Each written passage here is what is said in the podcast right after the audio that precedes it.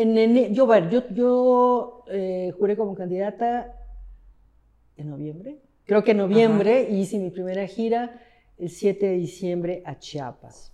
En enero recibo una carta de Luis Donaldo diciéndome que eh, va, a va a convocar a un debate y que va a convocar a todos los candidatos.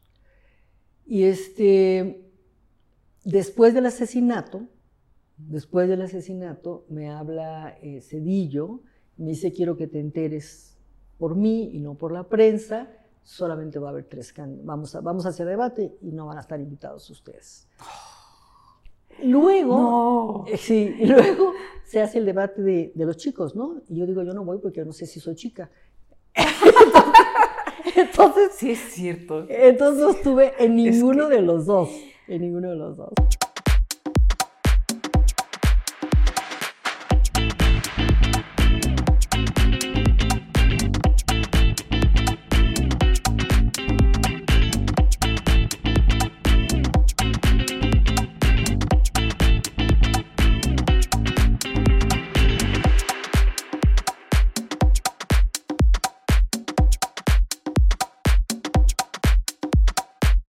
Gusto que nos acompañen. Vamos a platicar el día de hoy con una mujer que ha abierto brecha en muchos sentidos. Ya, ya verán por qué a lo largo de esta charla. Cecilia Soto, gracias, gracias por eh, aceptar esta entrevista y por recibirnos. Al contrario, Lisa, gracias a ti. Ceci, tú eres sonorense. Ajá, ¿Naciste en Hermosillo? en Hermosillo, sí. ¿Y cuántos años viviste por allá? Eh, he estado viviendo intermitentemente. ¿no? Los primeros, mi primera infancia hasta quedar huérfana, y luego me casé con sonorense, regresamos allá, ya tuve mis hijos, eh, unos 15, 20 años allá, y regresé a la Ciudad de México, pero sigo yendo y viniendo. Tu abuelo fue gobernador. Fue gobernador de Sonora, sí. Cuando tú eras muy chiquita o naciste. Él fue de así, ¿verdad? 49 a 55, o sea, yo, ajá. yo nací, ni modo, lo tengo que decir, en 1950. eh, No, qué bien. qué- Oye, ¿y qué significaba? O sea, eh, ¿significaba algo el ser nieta de gobernador? Eh, mi abuelo fue antes que nada un empresario. Mm. Fue un, un empresario eh, que creó, ah, por donde iba, iba creando empresas. Eh, y la, la última empresa que creó fue cemen- una cementera muy importante en Sinaloa, Sonora y Baja California. Eh, nosotros teníamos vacaciones si había dividendos, si no teníamos vacaciones si no había dividendos. Yo más bien escuché sobre el tema industrial. Ah, Eh, no se expresaba bien de la política, no se expresaba bien de la política y cuando terminó regresó a- al tema de la industria, ¿no? Eh, supongo que sí, sí, digo, sí era un motivo de orgullo, ¿no? Sí era un motivo de orgullo que, que le hubiese sido gobernador, pero no estoy segura que mi carrera se deba al abuelo o, o que haya sido como una influencia directa, digamos, ¿no? No. Eh, Ignacio, ¿verdad? Eh, Nacho Ignacio. Soto, sí, Ignacio Nacho, Soto. Nacho Soto. Eh, De Bavispe también, ah, sí, sí. Durazo también es de Bavispe. de Bavispe, sí, sí. Se conocen bien, Sí, nos conocemos bien. muy bien. ¿Y Pues no sé, no muy bien, pero sí nos conocemos bien. ¿Y cómo se llevan?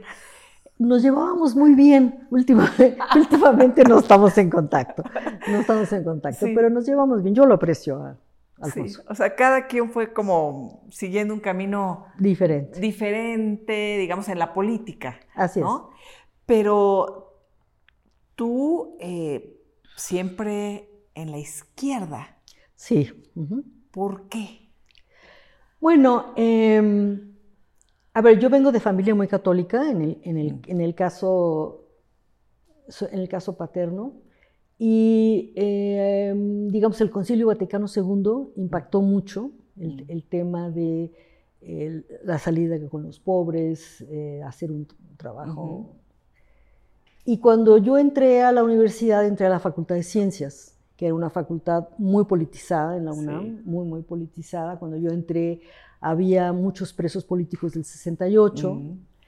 Y lo que he contado ya muchas veces, ¿no? Fui a la manifestación del 10 de junio del 71. Ciencia se había votado en contra de la manifestación, eh, planteando que probablemente iba a haber represión.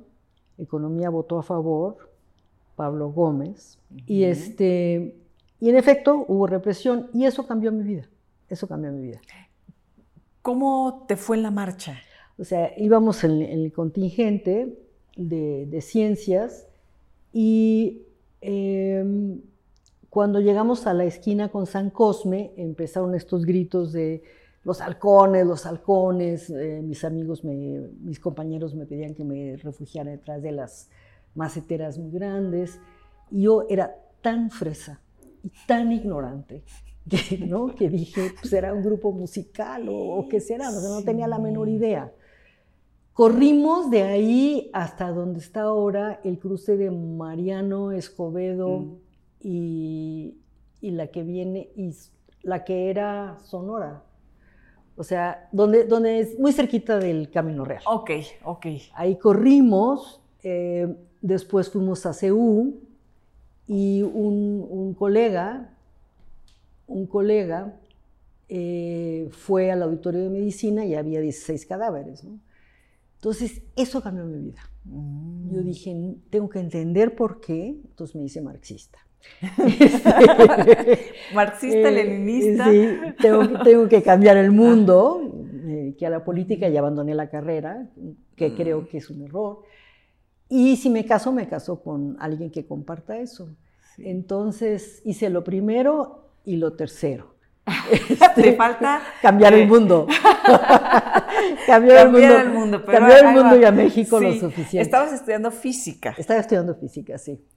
Estaba estudiando física eh, y, bueno, me- me- era- fue una experiencia realmente, eh, ¿cómo la llaman esto? Como cuando San Pablo va y... Sí, Eh, fue un despertar, una, Hay una palabra, hay una Sí, sí, palabra sí, para sí. eso, pero bueno, este, fue una, una experiencia muy, muy profunda para mí y entonces abandoné todo, abandoné todo y me fui a, bueno, me hice marxista, después ¿Y, y cómo fue ese? O sea, dijiste, me voy a qué? O sea, Bueno, había grupos estudiantiles, ¿no? Grupos estudiantiles, de trabajo así estudiantil, grupos, algunos grupos de ultraizquierda, no tanto guerrillas, sino grupos de ultraizquierda, no elecciones porque son burguesas y ese tipo de cosas. Este, y has- hasta que eh, en 85 yo creo que alguien se apiadó de nosotros, mi esposo y mío, y dijo, esto es una energía desperdiciada. Sí. Y, eh, aunque no lo creas, eh, nos acercó al PARM. ¿Por qué al PARM? Bueno, éramos virulentamente antipriistas, virulentamente antipanistas. eh, mucha de la izquierda no nos quería. Y entonces, eh, el PARM.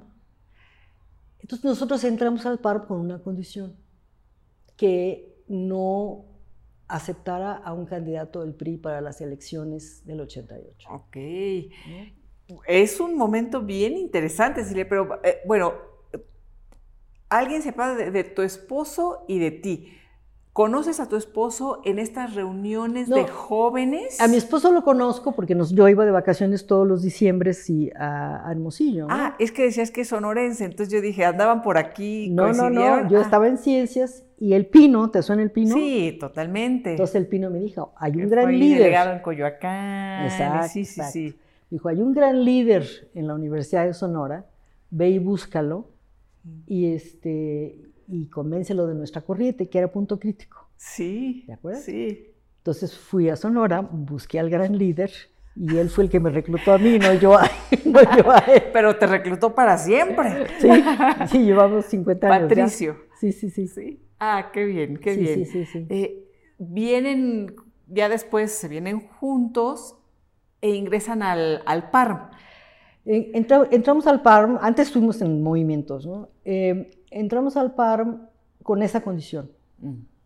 se nos parecía lo peor de lo peor, ¿no? Pero este, era una oportunidad de participar. Y en ese entonces, el PARME estaba dirigido por un tipo muy interesante, Carlos Enrique Cantú Rosas, papá de la alcaldesa actual de, Nuevo Laredo. Un tipo muy echado para adelante, que fue, digamos, creo que el primer alcalde de oposición de la región.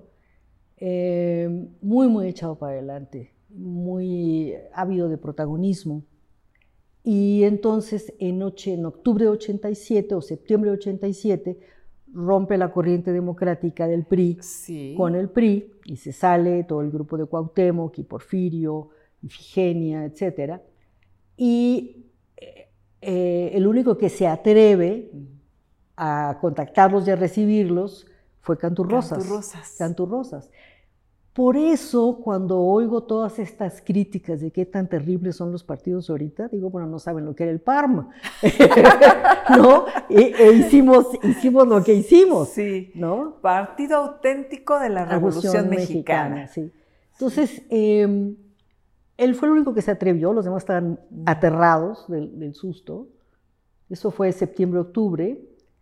Y, eh, Qué poder del PRI, ¿no? Digo, nada más aquí haciendo esta pausa, decir, sí, sí había un, temor de, enfrentar al PRI gobierno.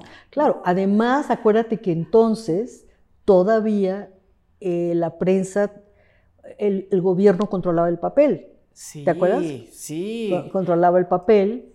Este, era mucho más había mucho menos libertad de prensa. Había libertad de prensa, había columnistas, eh, bueno, no libertad, había columnistas que se atrevían. Sí. Pero, pero no, este, pero no era el ambiente de ahora, ¿no? O sea, dependían totalmente del, del gobierno, o casi totalmente del gobierno.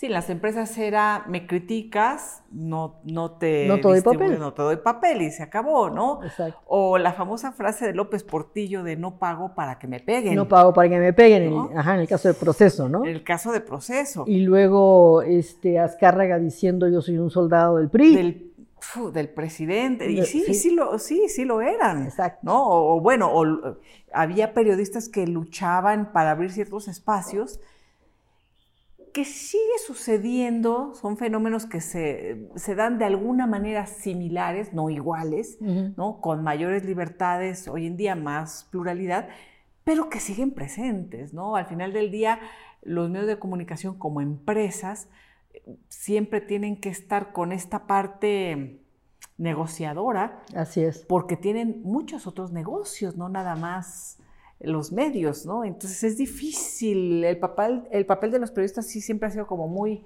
muy especial, ¿no? Sí, ahora no había la tradición, por lo menos tan fuerte y vigorosa que hay ahora de periodismo de investigación.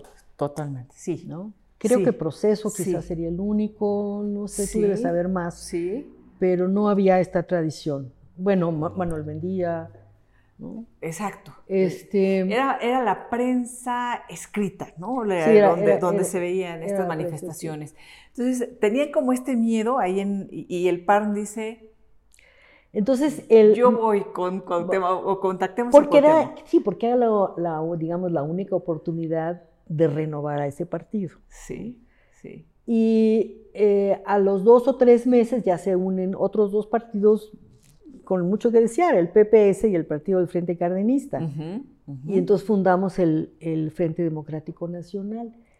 Yo misma, que, o, sea, era muy joven, muy tonta, este, ¿no? yo decía, un priista, o sea, Cuauhtémoc Cárdenas, un priista, no, qué horror, ¿no? Claro, eh, sí, es que siempre los... No, no, no, es que si eh, tienes 20 años... Sí, sí, sí, sí, sí, totalmente. Eh, hasta que estuve con él en campaña. Mm. Entonces me sorprendió muchísimo. ¿Tú no lo conocías? No, antes no lo conocía, no, no lo conocía. No, no lo conocía y, fue muy, muy sorprendente su bonomía, su prudencia. me gustó muchísimo, muchísimo. Es interesante escuchar eh, en este espacio, pues hemos eh, tenido la oportunidad de entrevistar a muchos hombres y mujeres que han forjado y siguen forjando eh, lo que es México. Y el 88 sí es un momento decisivo, clave, que marca un antes y un después. ¿no? o sea, eh, ¿crees que se valore el liderazgo de Cuauhtémoc Cárdenas como lo que realmente representa para la democracia de este país? No las generaciones jóvenes, no las generaciones jóvenes. Este es muy, es, es, o sea, hay una, es como, un ejemplo que me gusta es lo de la autonomía de la universidad en el 29.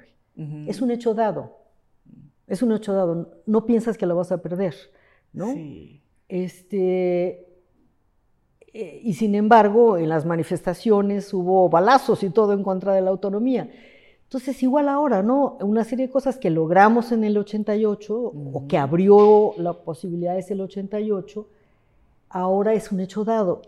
Tiene una ventaja y una desventaja. La desventaja es que lo descuidas y la ventaja es que ves para adelante. Sí. ¿No? La ves para adelante. Sí. el 88 fue impresionante. Eh, nosotros, sobre todo en Sonora, eh, cuando viajamos a la Ciudad de México a defender el voto y que toda la gente humilde, los que te venían el periódico, los taxistas, los meseros, todos te tenían su cosita del, Frente Democrático mm. Nacional, eh, era muy impresionante. impresionante. ¿Cómo vives la caída del sistema? Pues se quedó así como la frase, ¿no? Pero todo este proceso electoral en donde Cuauhtémoc Cárdenas gana la presidencia. Eh, ¿Estás convencida de que yo creo, Sí, yo creo que, que, ganó la presidencia Cuauhtémoc. Sí, yo creo que sí. Porque es también casi un consenso, ¿no? De, quienes participaron, quienes estaban de un lado y del otro. Eh, aquí hemos entrevistado a, a Cuauhtémoc Cárdenas, también a Diego Fernández de Ceballos y las distintas posiciones a ¿Y qué te dicen? ¿Qué te dicen? voy a ver, voy a pues ver. o sea, yo, ¿no? Hay, esta, esta coincidencia de, del triunfo de, de, Cuauhtémoc y qué se iba a hacer después, ¿no? ¿Qué seguía? Eh, tú estabas con el grupo que decía, vamos con todo, o con aquel que dijo, hay que ser cuidadosos porque, bueno, es a ver, yo era junior, ¿no? Yo, yo, yo, era, yo decía, no, no era de las, de las más, es decir, no, tenía, pues no era senior como Porfirio. Mi esposo estuvo en la primer eh, legislatura, ¿no? en la 54, en la 54 que iba a calificar la, la elección. Entonces tú tenías ahí a, Camacho con ¿no? la maleta de dinero y a Marcelo para comprar diputados, Manlio también, em, para, para, impedir el, eh, la, que la calificación, que, la calificación no, favoreciera al PRI. Exacto, ¿no? ¿Malio Fabio? Sí. Manuel Camacho y quien trabajaba con Manuel Camacho, Marcelo, Ebrard, con dinero. Con dinero, sí, con dinero.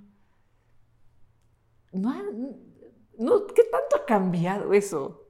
¿Qué tanto, eh, así, para sobornar, sobornaron? Bueno, siete, consiguieron a siete legisladores. Y con eso. Y con eso.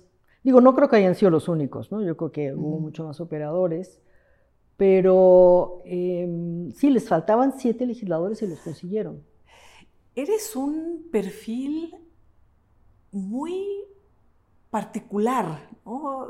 Sí, o sea, una mujer, dices, eh, en mi familia éramos muy católicos, o por lo menos la parte paterna, pero a la vez eras una, bueno, eres una mujer progresista, eh, marxista, que te revelas, me imagino, ante muchas de las cosas eh, de, la cultura más tradicional.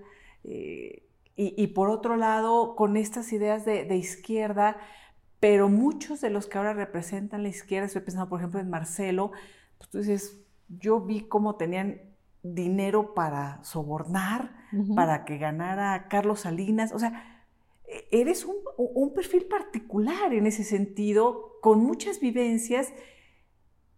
Eh, y mi pregunta es, ¿cómo, ¿cuál es tu reflexión de lo que estamos viviendo hoy en día? ¿Quienes nos gobiernan son de izquierda o no son de izquierda? Eh, ¿En dónde te sitúas tú? Bueno, a ver, eh, ya no sé si sea correcto dividir el mundo en izquierda y derecha, ¿no? yo dejé de ser marxista creo que a los treinta y tantos. Eh, me, sí me considero socialdemócrata, progresista. ¿Católica? No, mm. no, no, no. O sea, dejarte un lado y el otro, el marxismo. Sí, sí, sí, totalmente. Eh, el, catolicismo desde la universidad lo dejé, ¿no? Em, y eh, me fui, es decir, el 88 es el 88 de México, pero antes estuvo el 68, ¿no? Entonces hubo una ruptura de muchísimas cosas. ¿Y los dos los, viviste de cerca? Bueno, en el 68 yo, yo todavía no entraba a la mm. universidad, era huérfana, vivía con mi abuela, y entonces le dije, voy al súper. Y entonces vivía en Copilco. Y entonces ah. me fui caminando y me fui a la manifestación que encabezaba el, rector. Sí, el rector. Sí. Entonces, este, bueno, también eso, es impresionante.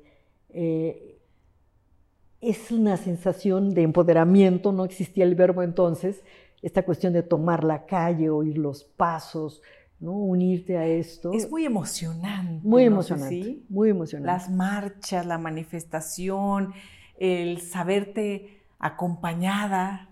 Sí, la gente que te saluda de los edificios, de las casas, es muy, muy emocionante. Entonces, digamos, esa ruptura ya con el mundo clásico patriarcal le había pasado desde el, 68. Mm, mm. em, yo leo muchísimo y lo, que sí, lo que digamos yo era naturalmente mujerista. He, insistido mm. mucho en que una cosa es el mujerismo y otra cosa es el feminismo. Entonces yo desafortunadamente no llego al feminismo sino hasta el 94, que al 95 que me voy a la cumbre de Beijing. Sí, sí. Eh, eh, ¿Y antes qué? O sea, ¿cuál es la diferencia? ¿Cómo defines mujerismo y feminismo? O sea, mujer, mujerismo defiendes, ¿no? Defiende a las mujeres y esto y otro, pero no tienes instrumentos. No tienes instrumentos, no conoces historia la, visión de género. Eh, ciertas cosas te parecen, por ejemplo, yo estaba en contra de las cuotas, ¿no? Mm. Porque, ¿por qué si yo pude? Claro pero pues la mayor, yo pude, pero otras 99 no pudieron, ¿no? Sí, sí. Entonces, es, que son momentos, ¿no? las cuotas como una acción afirmativa, temporal, Exacto. Eh, para que realmente eh, las mujeres puedan llegar o puedan visibilizarse, ¿no? No por la falta de capacidad, la capacidad ahí e, está. exacto, pero tú los, eh, cuando no, no has avanzado en esto, lo sientes como un favor, ¿no?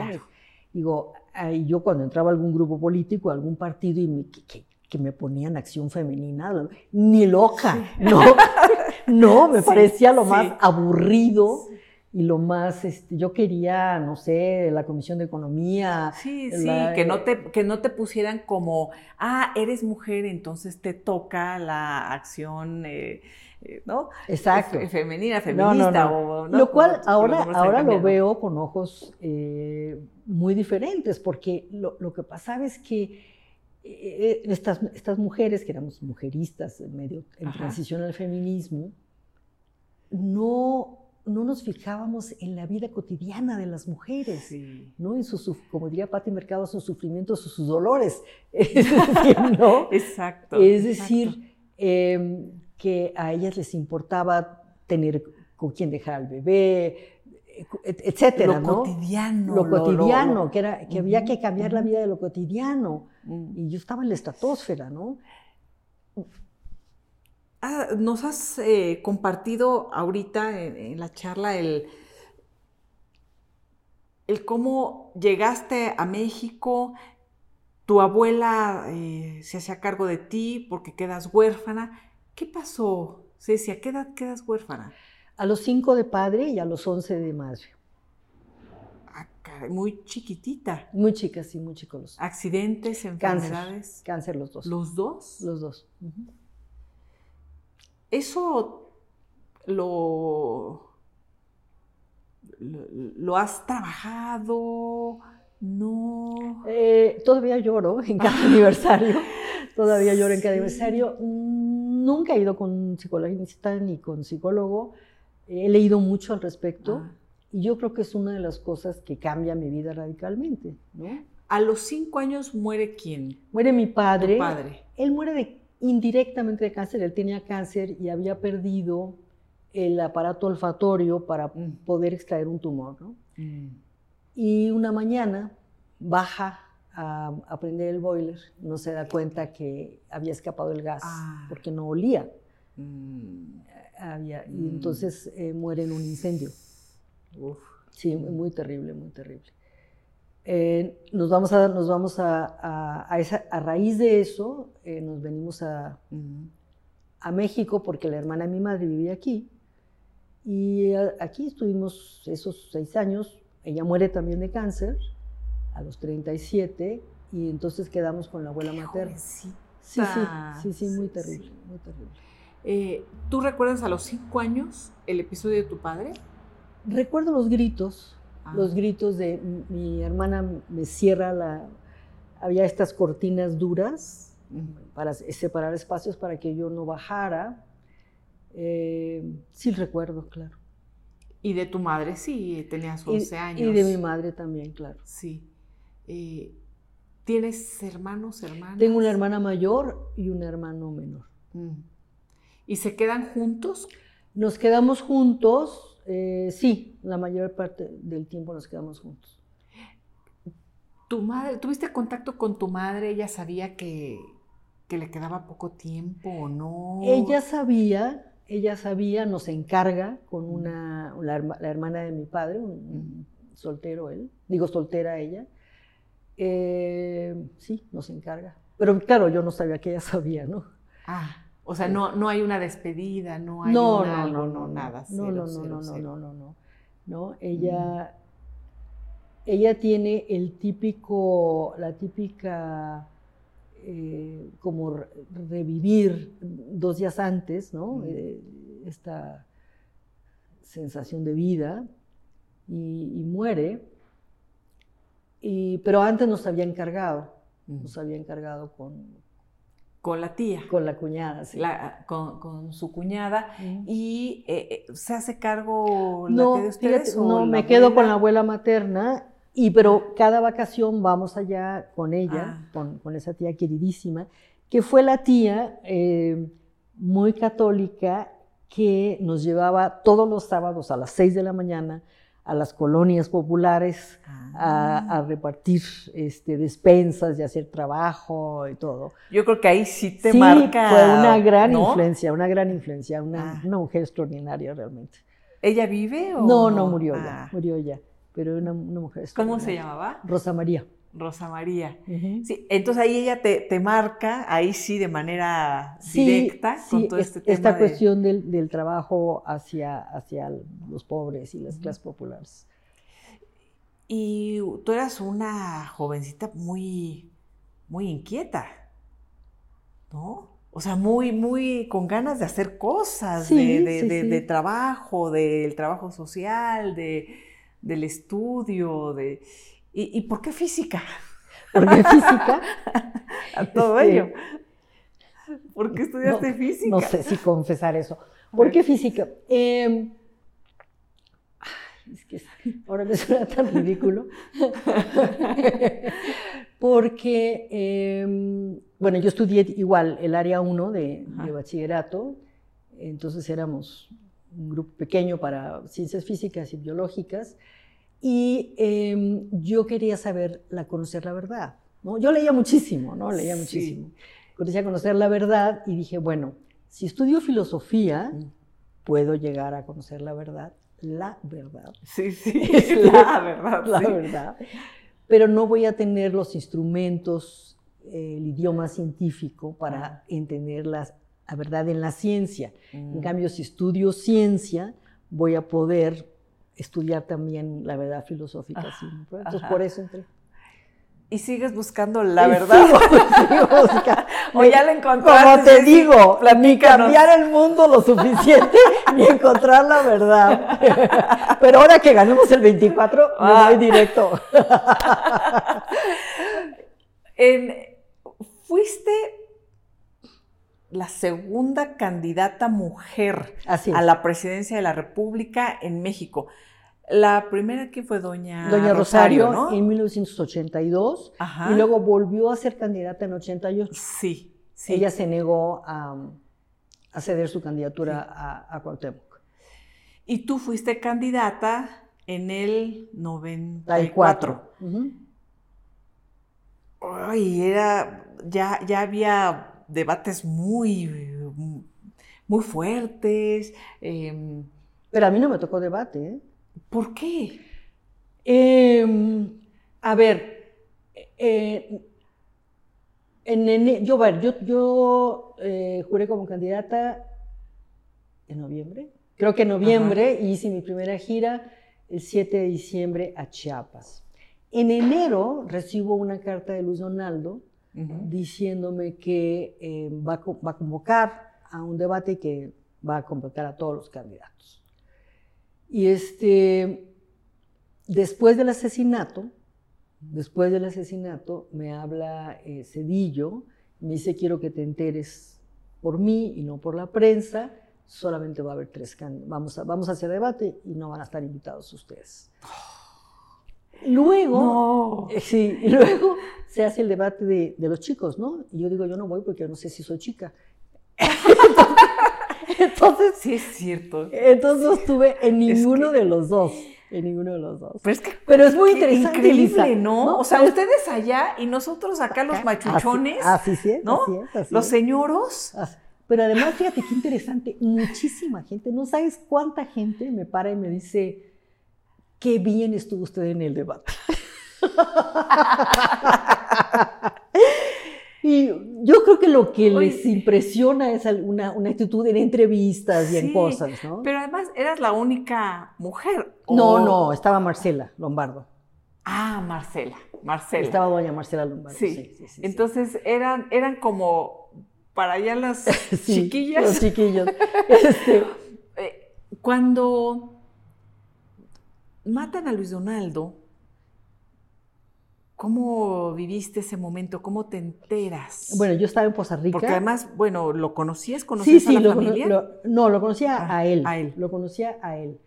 Este, una vez, ¿en cuál campaña?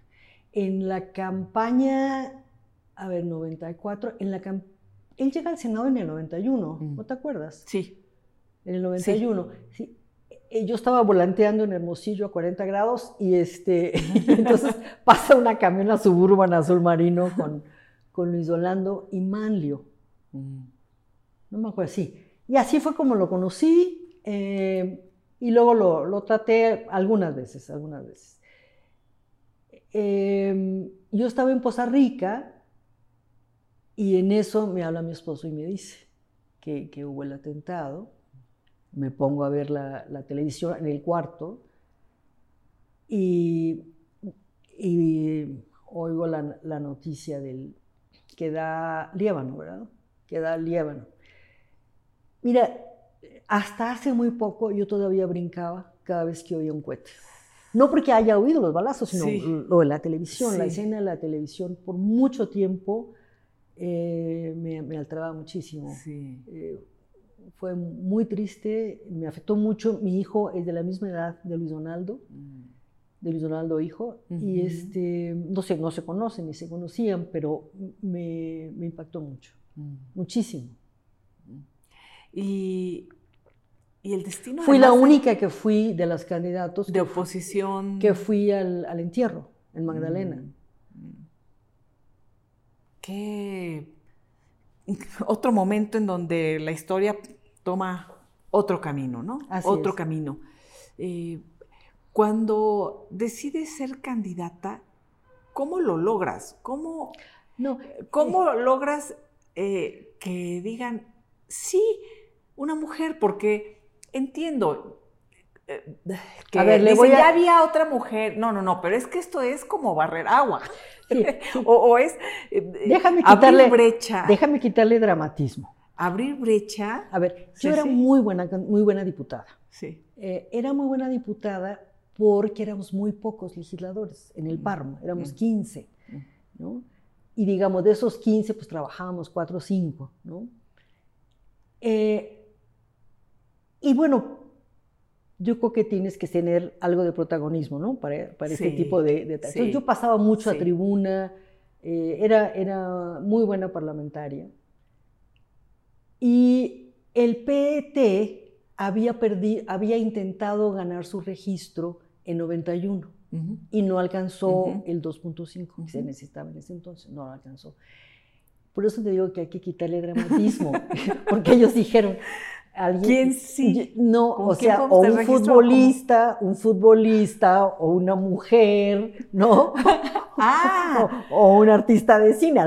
Yo creo que por eso ah. pensaron, eso es lo que yo pienso, ¿no? Sí, eh, sí. Oye, qué bueno que escogieron a, una mujer y una mujer parlamentaria y que sabía estos temas. Sí, o, sea, en aquel o a lo mejor no aceptaron. Oye, en aquel entonces. O a lo mejor no aceptaron este, los futbolistas. a lo mejor el futbolista no aceptó. Y me costó mucho trabajo, ¿eh? Me costó mucho trabajo porque dije, bueno, porque me daba mucho miedo. Dije, bueno, voy a poder contestar. Mm. Eh, tanta cosa, a mí me daba mucho miedo. Y entonces este, dije yo, los hijos, no los puedo dejar, los hijos. Y mi marido me dice, déjalos, yo me ocupo de ellos. ¿no? Eh, a mí me costó mucho trabajo, me costó un mes, me costó un mes. Mm. Y, y, bueno, y acepté y fue muy, muy importante para mí. ¿Lograron el registro? Logramos el registro, sí, logramos el registro. Em, uno sabe para quién trabaja, ¿no? ah, eso te iba a preguntar. Sí, bueno, es que eran otros tiempos, claro. otro, ¿no? Pero digo, pero yo no tengo nada que quejarme ¿eh? del PT. Fue muy interesante porque era, era un partido pobre, em, que tenía mucho trabajo en colonias populares. Eh, era un partido creo que lo sigue siendo con una implantación nacional muy irregular, o sea, tenían presencia importante en algunas partes y en otras no. Em, estaban muy cercanos a la corriente que, que se alzó en armas del ZLN. Entonces me tocó conocer eh, muchas partes indígenas eh, de México, eh, llegábamos a hoteles de tres estrellas, de dos estrellas, este, ¿Conociste al subcomandante? No, no, no lo conocí ah. porque, porque, porque me tocó ver las humillaciones que le hizo a Cuauhtémoc Cárdenas. Ah. Dije, a mí no me va a hacer esto. Este, mm. no, o sea, eh, eh, llegó el ingeniero Cárdenas, entonces él apareció así. Sublime. Sublime, en el, caballo y junto al sol. Y dije, no, no, yo quiero ser presidenta de México, no quiero ser escenografía de este señor. Y entonces, este, entonces Oye, aparece su comandante y un gran elenco. Sí, y dije, no, yo no. Tú no quieres ser gran elenco. No, yo no, yo no soy parte del elenco. Este, a pesar de que en el, el PT, el PT, muchos, este, no, sé necesariamente si simpatizaban con él, pero sí apreciaban mucho su lucha y mm. sí conocían a mucho de, esta gente. Estuve en lugares espléndidos con, maestros y con comunidades indígenas en Chiapas. Mm. ¿Qué opinas hoy del PT? ¿Hoy? Sí, hoy. Em, Mira, realmente no sé, no sé qué están, no sé qué, ¿En qué andan. No sé en qué, no sé en qué andan. Yo en la campaña no tengo, no ah. tengo quejas. Fueron, Y todavía tengo amistad con, con varios de ellos. Em, fueron muy, muy... Ellos yo creo que tampoco se esperaban que iba a ser una campaña tan exitosa. Eh, pero fue una combinación de igual le quito dramatismo, ¿no? Que hay que abrir brecha, que no. No, no, no, no, no, no. O sea, en, esos tiempos decir sujeto, verbo y complemento, sin equivocarte y siendo mujer, ¡wow! ¡wow! ¿No? Este, eh, sí.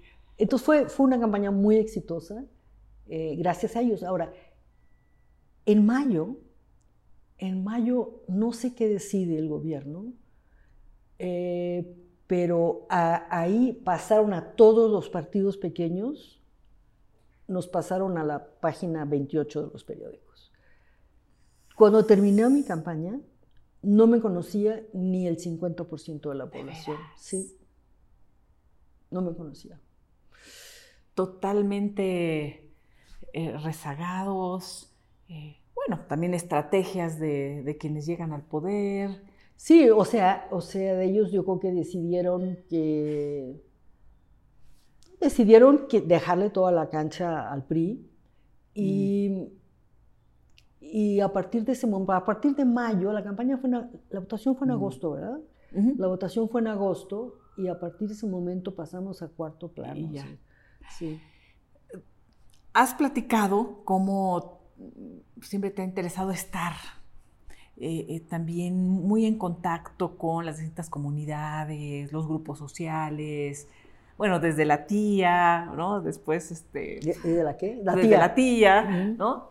Em, y cuando regreso un poquito atrás, eh, que hay una anécdota que se consigna mucho de cuando estabas en campaña también, no sé si es para la diputación, que te te fuiste de infiltrada ah, a ah, una ah, maquiladora. eso es muy bueno, eso a es muy ver, ¿qué, ¿qué? Eso fue, o sea, yo fui diputada local del 88 al 91. Ajá. Entonces, yo, que yo quería ser diputada federal. Em, que también fue muy interesante, ¿no? Mm. Llegué, dije, fue en la diputada local. Yo dije, diputada local, yo, Cecilia Soto. no. Sí. Y entonces, este, me acuerdo que hablé con alguien que había sido senador y, que había sido senador por mi abuelo. Entonces me dijo, mire, usted está aquí para aprender, así que aprenda. Y luego leí las memorias de, Porfirio, de, Benito Juárez a sus hijos, apuntes para mis hijos, donde habla que él fue diputado local. Bueno, entonces sentí el mundo en mis ojos. dije, Dios mío, voy a ser diputada local como Benito Juárez. Eh, y entonces cuando, fui, cuando, cuando venía la campaña del, del 91, no teníamos dinero. ¿no? El, el, PARM era un partido con muy, poquito dinero, nosotros no teníamos dinero. Dije, tengo que hacer algo espectacular que no me cueste y que llame mucho la atención. Entonces ya, no, ya había renunciado a ser diputada local em, y entonces, según yo, me disfracé de obrera.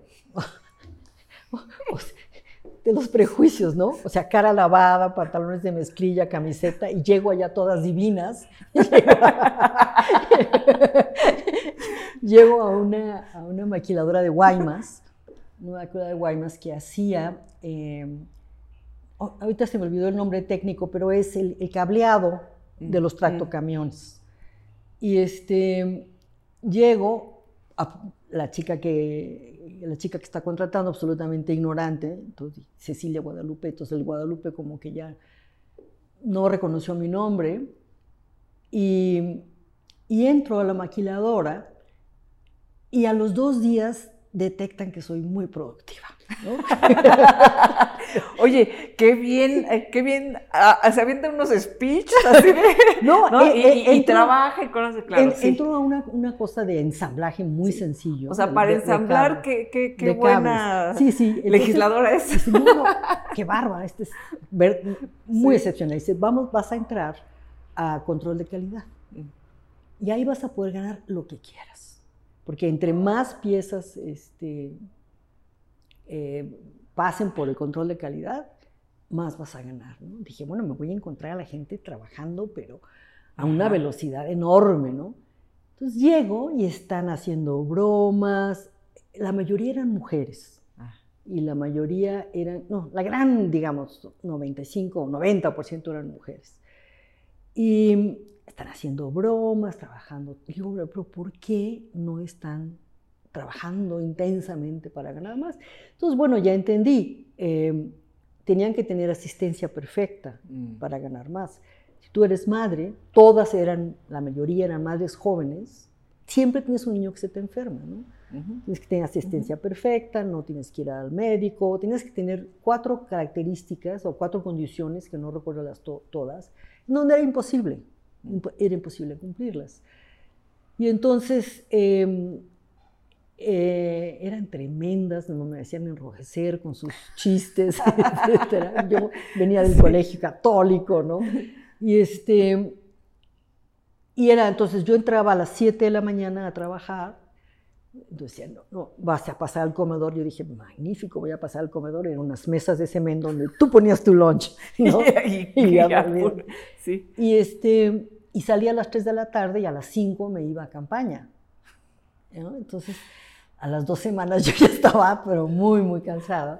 Entonces llamé a una conferencia de prensa afuera de la, de la maquiladora y ahí sí fueron todos los medios. ¿no?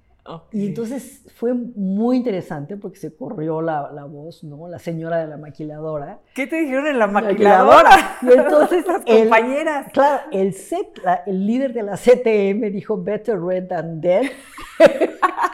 entonces encabezó la huelga. Y luego la huelga se corrió a otras cuatro maquiladoras. Fue muy interesante, muy, muy interesante. Y este entonces, de ahí, que fue otra, otra gran lección, ¿no? Em, Lograste la diputación. De panzazo, ¿eh? De ah, panzazo, ¿sí? muy por poquito. Otra cosa que había pasado es que em, en, cuando era diputada local, antes de lo de la maquiladora, eh, mi esposo eh, a nivel federal, porque él era diputado federal, y yo a nivel local, habíamos denunciado el robo de combustible. Mm. O sea, el robo de combustible que llegaba de Guaymas, perdón, llegaba de Salina Cruz a Guaymas, el sindicato se quedaba con el 1% mm. por evaporación, ¿no? Evaporar o no se evaporaba, ellos se quedaban con el 1 y lo vendían por fuera en las gasolineras. Y así funcionó por mucho tiempo, mm. Eh, hasta que empezaron a venderle a los narcos. Fíjate, esto fue... ¿En qué año? Fue en, el, en el 90. 90. O sea, Huachicol nada de, nuevo. Sí. Y entonces em, nosotros denunciamos eso y yo dije, bueno, voy a ser recibida en Guaymas como una heroína. O sea, la señora de la maquiladora, la señora que denunció al sindicato petrolero, hombre, no, no me corrían a pedradas porque ¿Por qué? Porque gracias a eso... Llegan ingresos. Claro, iban a los hijos, iban al TEC de Monterrey, iban a campamentos de verano en los Estados Unidos. Nosotros, y nosotros, ingenuos, teníamos a un candidato a, presidente municipal de Guaymas que era gran abogado defensor de los trabajadores, muy feo este, y pobre, ¿no? y el PAN tenía a un candidato que había estado preso por fraude, ¿no? pero salió por una pequeña cosa técnica de un cheque, rico, guapo, y que tenía él un Lincoln Continental plateado y su esposa un Lincoln Continental rojo. ¿Qué hacía la gente? Limpiarle el Lincoln Continental. ¿no? Entonces, sí, otra lección del pueblo sabio. Y perdimos, ¿no? Perdimos, la, perdimos la, la, presidencia municipal. Y yo gané de puro panzazo plurinominal. Después, eh, yendo en el tiempo, em, ¿te busca Vicente Fox? No. ¿Cuándo me busca? Ah, ¿Por qué te para, para, para, Brasil? Sí. Ah. O, quién te recomendó. Bueno, no, es que... No, no, Castañeda. Ah. Sí, ah. Jorge y yo éramos amigos, ya no me acuerdo por qué. Eh, ah, Jorge y yo éramos amigos porque lo conocí, no me acuerdo si lo conocí ahí en el, grupo, el grupo San, Ángel. El grupo ah. San Ángel, 20 compromisos por la democracia, eh, en este tipo de cosas nos, conocimos. Y él que tiene un, ojo especial, este, me, me, buscó. Me lo encontré al día siguiente de, del, triunfo de, Fox, o de la toma de posesión. Entonces me dijo, ve y búscame. Y ya cuando fui lo busqué, me, ofreció la embajada. ¡Qué este, padre! ¡Qué bien! Y yo quería salir del país. Bueno, ya después. Por, bueno, a ver, quería ver a México, ¿cómo, quería ¿cómo ver viviste el 2000? A ver, ah, ¿cómo la viví? Bueno, sí, o por, sea, por, supuesto en contra de Vicente. Este, pero cuando gana, me acuerdo que yo estaba nadando en, en Hermosillo. Cuando gana, cuando ya se declara el triunfo, como era tan virulentamente antipriista, este, bueno, eh, me, realmente me emocionó profundamente. ¿no? Sí. Pues es que fue la transición, fue el momento. ¿Sabes qué? Yo platico la anécdota que estábamos, eh, yo en la transmisión en el IFE por parte de TV UNAM, que estábamos en la transmisión interna, eh, entonces mientras no estuvieran los consejeros en la transmisión directa del consejo, nosotros estábamos haciendo otras cosas y transmitíamos. En fin, cuando el ingeniero Cárdenas sale a reconocer el triunfo de Vicente Fox, todo el mundo nos quedamos. Y el lloradero. Sí, sí. O sea, Sí. porque no, o sea, sí, e- era emocionante que dices ya la transición, el cambio, por supuesto, pero no era por ahí, era por acá, Sí, sí, muy bueno. O sea, no era por la derecha, era por la a- a- izquierda. sí, ahora que me acuerdo, ya no era tan virulentamente Sí. priista. Sí. Porque una de las experiencias más interesantes fue la Diputación Federal, Ah, ¿no? Que llegas con el prejuicio de los panistas son mochos, los priistas son estos, Sí. etc. Entonces empezar a conocer a la gente y, y- y que se te caigan esos prejuicios y el pensamiento dogmático y e- entender muy bien cómo, bueno, no muy bien, pero mejor cómo funciona el poder y cómo, mm. en fin.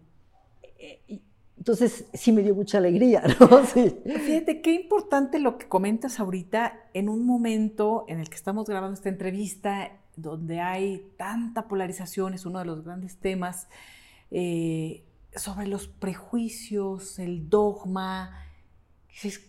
Vamos cargando en la vida muchos prejuicios y cuando de pronto conoces a la gente, la escuchas, dices, ah, caray, Claro. ¿no? Eh, sí, se empiezan a caer muchos Sí, la, la vida ¿no? parlamentaria, por eso es una pena lo que está pasando ahora, ¿no? Mm. Que la vida parlamentaria está tan polarizada que ha pasado esto.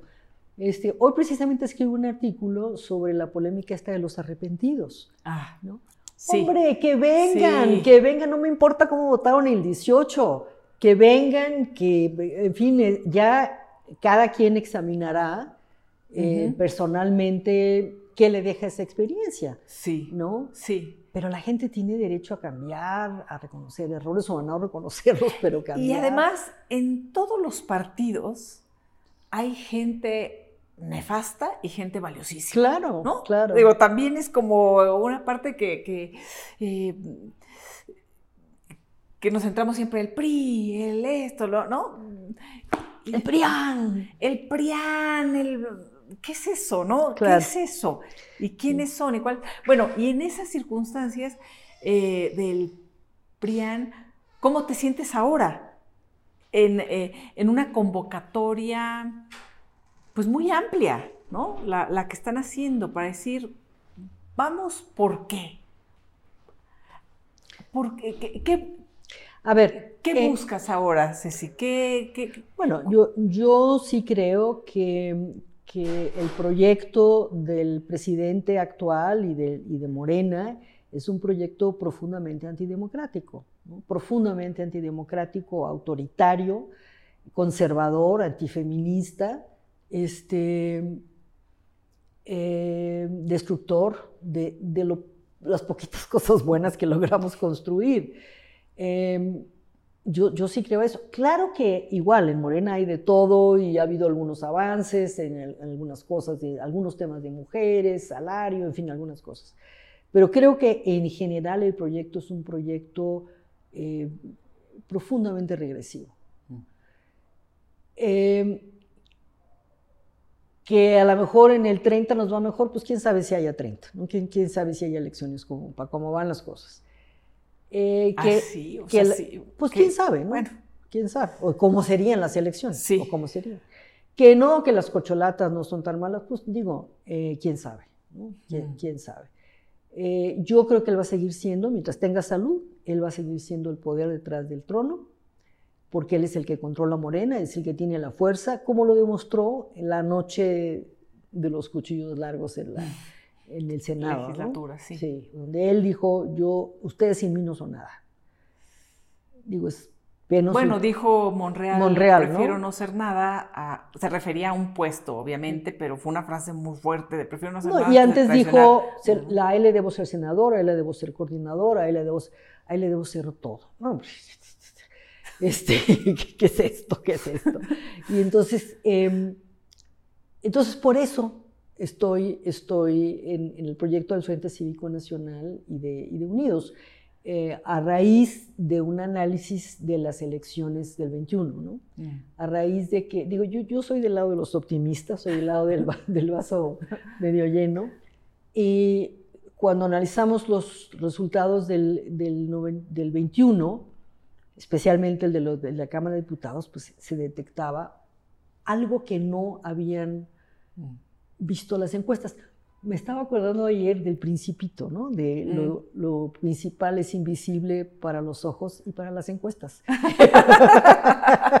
¿No? Y para las encuestas. Y para las encuestas, eh, cuando hay una situación así de, de cambio y de transición. Entonces, eh, creamos el, el- el Frente Cívico Nacional en noviembre del 21 a partir de, de analizar, de analizar esto y eh, buscamos ser el complemento que no tienen los partidos. Mm. Es decir, los partidos, con los partidos que tienen su trabajo y son los dueños del Uber, etcétera, este, no, no alcanza para ganar el 21. ¿no? Sí, El 24. No sabemos qué va a pasar, y aquí vamos ahorita a futurear, ya después espero que esta entrevista se vea eh, Y lo muchos dijo. años, por muchos, muchos años, ¿no? Pero bueno, no, no sabemos qué va a pasar. Eh, ¿A ti qué te gustaría, en dónde te gustaría estar? ¿Quieres ser candidata? No, a no, no, no, no. Mi vocación es parlamentaria. Yo soy de vocación parlamentaria. candidata al Senado, candidata a una diputación. No, yo ya quiero terminar el 24 e irme a terminar mi tesis de física. Y este, ¿Te vas a graduar? me quiero graduar, me quiero graduar. Sí, aquella. este, quiero ser un poco más abuela de lo que, de lo que he sido. eh, hacer, o sea, cuando tú le dices sí a una cosa, le dices no a otra. ¿no? Mm, mm. Entonces, le he dicho, le he dicho no a muchas cosas. Y, y y, eh, creo que quiero que llegue gente nueva, gente joven, digo, no nueva que no tenga experiencia, pero hay nuevas generaciones que han surgido. ¿Alguna candidatura en Ciudad de México, en em, No, Senado? no, o sea, tan- no. Mira, eh, no he pensado o y no he querido pensar porque siento entonces que hay un conflicto de interés entre lo que yo quiero hacer para fortalecer el Frente Mm. Cívico y fortalecer a la sociedad civil y estar buscando una candidatura. Si los partidos de oposición se unieran con un solo candidato, una sola candidata, eh, ¿el Frente Cívico se suma independientemente de quién sea? Eh, bueno, digamos, entre los. Ahorita tenemos entre 13 y 14 precandidatos. Sup- ah, Supongo que salga otro más. No veo ninguno que diga, bueno, sí, uno o dos, que digo, que digo no, que digo no. Eh, eh, yo creo que del, del ejercicio que podemos hacer, sí saldría uno o una al que nos podríamos unir. Después de eh, haber trabajado, bueno, estar en, eh, como embajadora en Brasil, ¿qué, qué momento, qué momentos te han tocado, Cecilia? La verdad, qué, qué fortuna. Eh, ¿Cambió tu forma de pensar sobre Vicente Fox? ¿De qué macho y no sé qué? ¿O más o menos se quedó igual? Eh, bueno, sí, sí cambió. Yo creo que su gobierno hizo cosas muy interesantes, ¿no? Toda la que ahora están tratando de revertir. Transparencia. Transparencia. La otra cosa también que es muy importante, eh, la observación internacional. Eh, la electoral, esa, esa empezó con Donaldo, pero la observación internacional en derechos humanos, en, en todo eso, eso lo empezó Jorge, Jorge Castañeda. Eh, eh, yo creo que hizo cosas muy interesantes. Me decepcionó un poco el asunto de, ¿cómo se llama la esposa?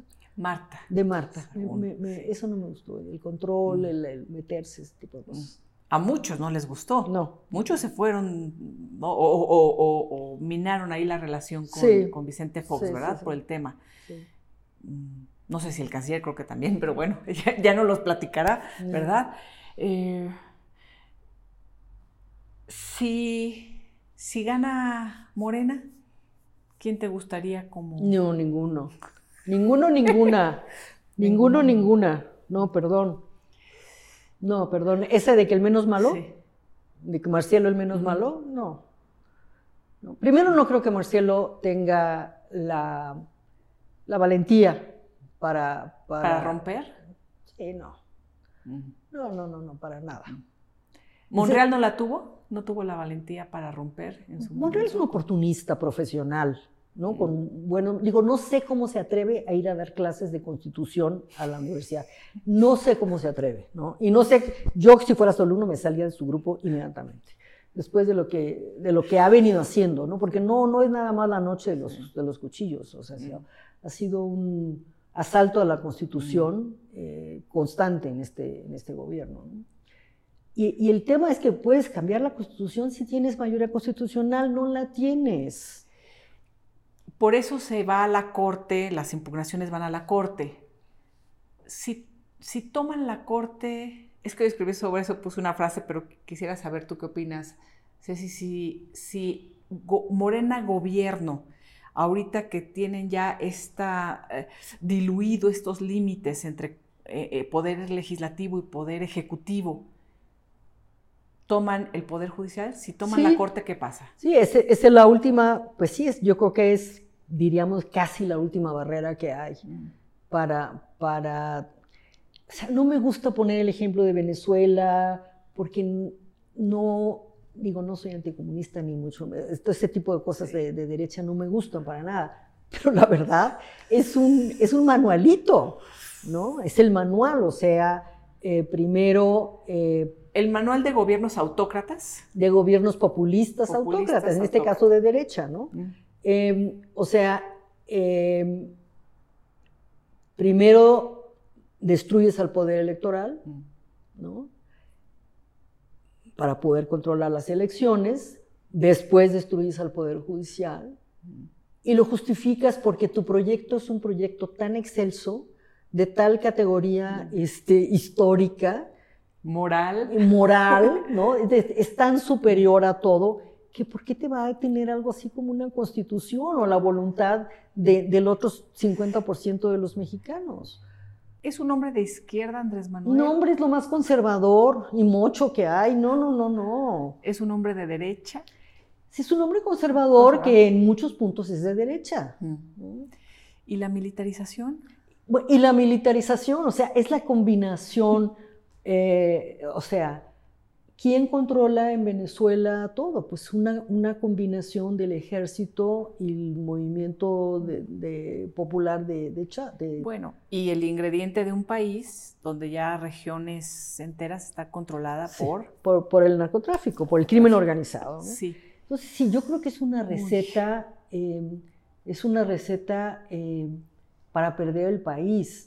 Mm. y las cocholatas, el hecho mismo de dejarse llamar cocholatas, qué cosa mm. más humillante, mm. eh, van a echar atrás la militarización, van a tener una política diferente de connivencia con el narco, porque sabemos muy bien que las elecciones del Pacífico las ganaron con, el narco, eh, que en la campaña de Delfina hay una presencia importante con el narco vía Horacio Duarte. Entonces, eh, ¿van a echar marcha atrás a eso? Yo no lo creo. Oigo hoy a Claudia Sheinbaum decir que no está de acuerdo con la ministra, con el proyecto de la ministra Norma Lucía Piña. El, proyecto de la ministra es el respeto a la Constitución. Entonces, ¿cuál, ¿con cuál proyecto está de acuerdo? No, no, es gravísimo.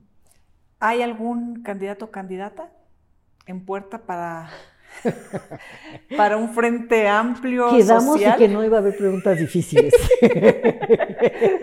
¿Aún no? No, yo creo que yo creo que vamos, yo creo que va a salir una candidatura de todas estas 13, 14 que hay, algún otro que hay por ahí.